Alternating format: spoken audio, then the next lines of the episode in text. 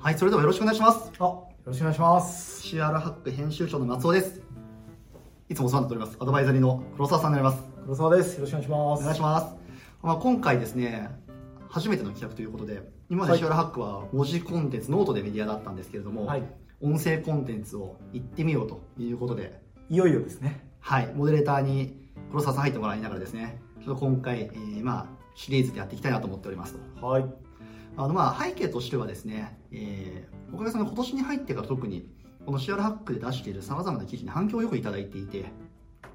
嬉しいことはい、に。はい、あの黒沢さんにもいろいろとアイデアいただいてたり普段からお世話になってますけれどもあ、いえいえ。まあ、あの本当ソーシャル上もそうですし、まあ、何より我々とお話をされるさまざまな、まあ、クラスさんもそうなんですけど皆さん見てくださっていて、はいはい。まあ、これまでどちらかというとこうマーケティングとかセールスのハウみたいな話が多かったんですけど、特に今年に入ってからやっぱり我々ならではのその事業領域に近いところというか、よりその事業の根幹の部分に近い話をやっぱりやり始めたらすごいおかげさまで良くなってるんですねそうですよね。もうツイッターとかかなり賑わってて。はい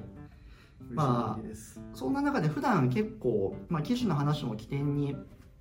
こういろいろな、まあ、お話をする機会が増えてきたうんうん。中でいうとやっぱりこう記事だけで書ききれない部分だったりとか、はいまあ、あとはその書いてはいけないこともあったりしていてですねあの裏中で話ではすね。はいまあ、というのもあって、まあ、そういったところなんかを、えーまあ、実際にお伝えした方がうん面白いんじゃないかうんうん。というところで、まあ、今回ですね一回、えーま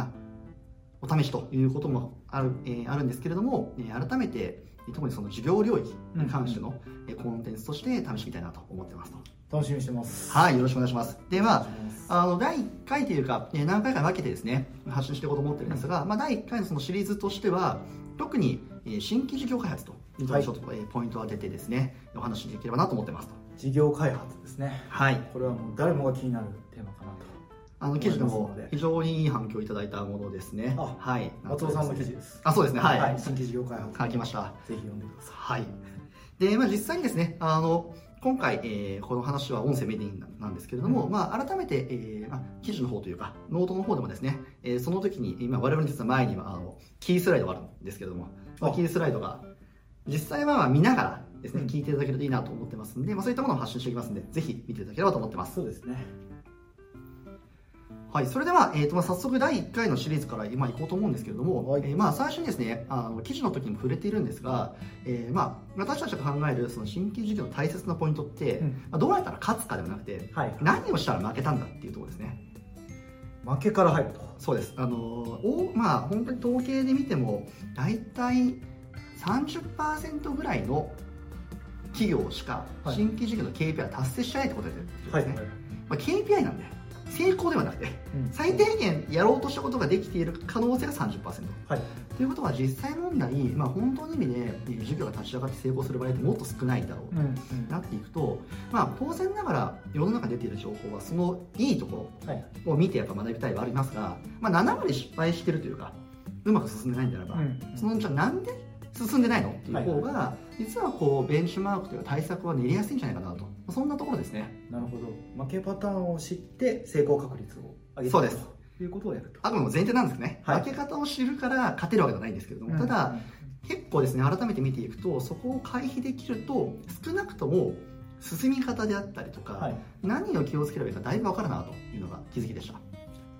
でなんか僕もあのマーケティングトレースっていう、はいまあマーケティング思考を鍛えるトレーニングとしてケーススタディを大量にはいはやいるっていうのが自分自身もやってるんですけど、まあ、基本的には成功してる企業うんのあの戦略をなぞっていくっていうところをやってますけど、まあ、でもやっぱり自分の事業やってるとどちらかというと知りたいのは失敗 そうでですそよこねをいかに避けるるか、そこをやっていかないといいものをたくさん取り入れてもなかなかはい進まないっていうのがあったりはするので、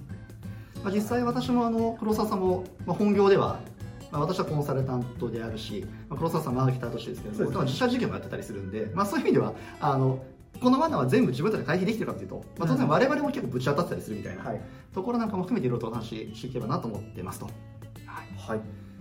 で最初まず、まあ、そういった意味では、えー記事の方でも入れているんですがそのうん新規事業の罠ってまあ3つほどありますということをお伝えしていますと、でまあ、組織戦略実行というまあ3点に分かれるんですけれども、まあ、今日はちょっと最初なんで、えーその中でもですね、えーこの前提にさらにあるんですね、はあの具体的な罠にかかる前にそもそもなんでそういうことが起こるのかということの、まあ、共通する部分というのをちょっとお話ししたいなと思ってます。なるほど事業、まあ、これから新規事業に取り組むだとか、はい事業開発に取り組む前に前提として理解していくこそうでとすが何かはい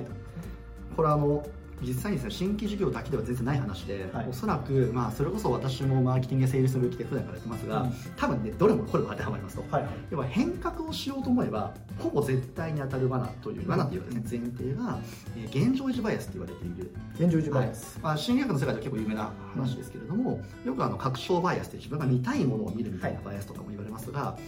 もうほぼほぼですね我々が事業開発でいろいろと話を聞いたりとか、はいもしくは成功している方から聞いてもですね出てくるのはこの現状維持バイアスの破り方なるほどなってきますと。で現状ジバイアス何かというともう一言で言えばこれまでの成功体験によって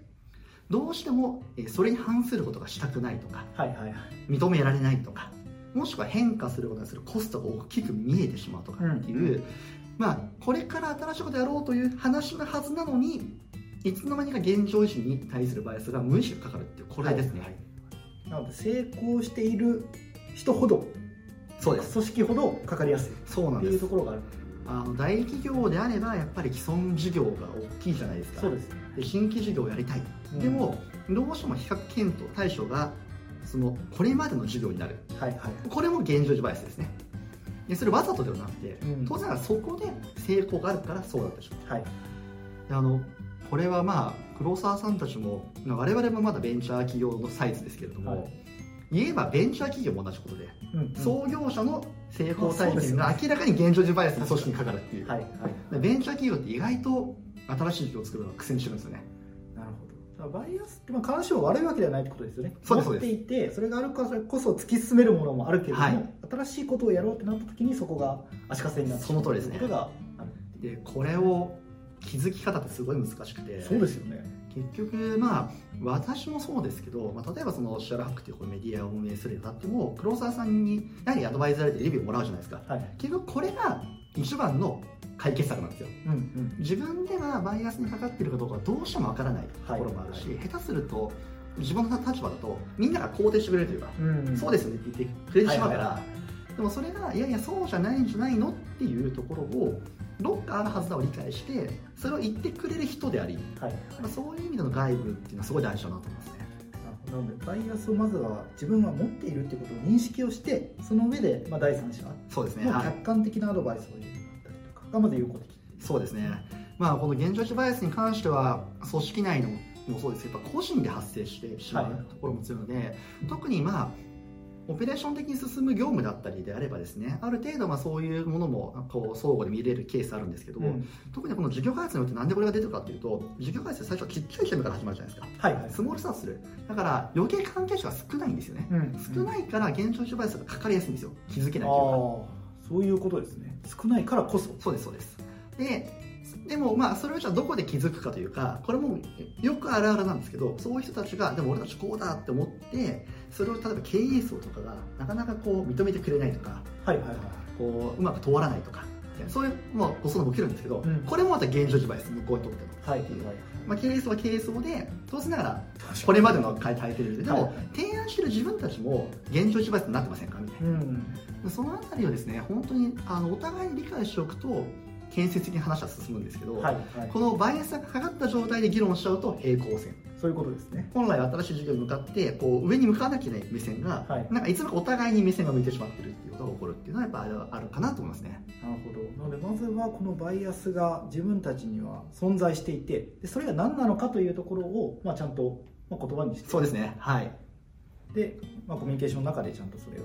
あの共通認識を取っておくと大いう事こですねとができると、まあ、事業開発には進めやすくなるはいまあ本当それがあった上での罠をさらに理解するというのが大事で、なのでここからさらにまた具体的なところははい、どう回避していくのかそうですねここも含めて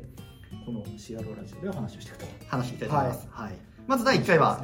そういった形で前提としての部分になりましたけれども、本当にこれから、えーじゃあ実際の罠何なのっていうのとあともう当然罠をじゃあどう解決するのっていう話ですうね、んうんについてお話ししていきたいなと思っておりますはいではじゃあ次回のところもあれですねこの具体的な事業開発のヒントはいのところこういうアクションをまあ埋めたらいいんじゃないかっていうところも含めて、まあ、お話をしていくとはいいうところだと思いますのではいぜひ楽しみにしてお願いいたしますただければなと思いますあのこの記事はですねまたあげますんでそういうあ方そうですねの動画とかノートももはいぜぜひひ見ていただいてぜひ見ていただいて思いますんで活用いただければと思いますありはい。では、本日、ありがとうございました。がとうございました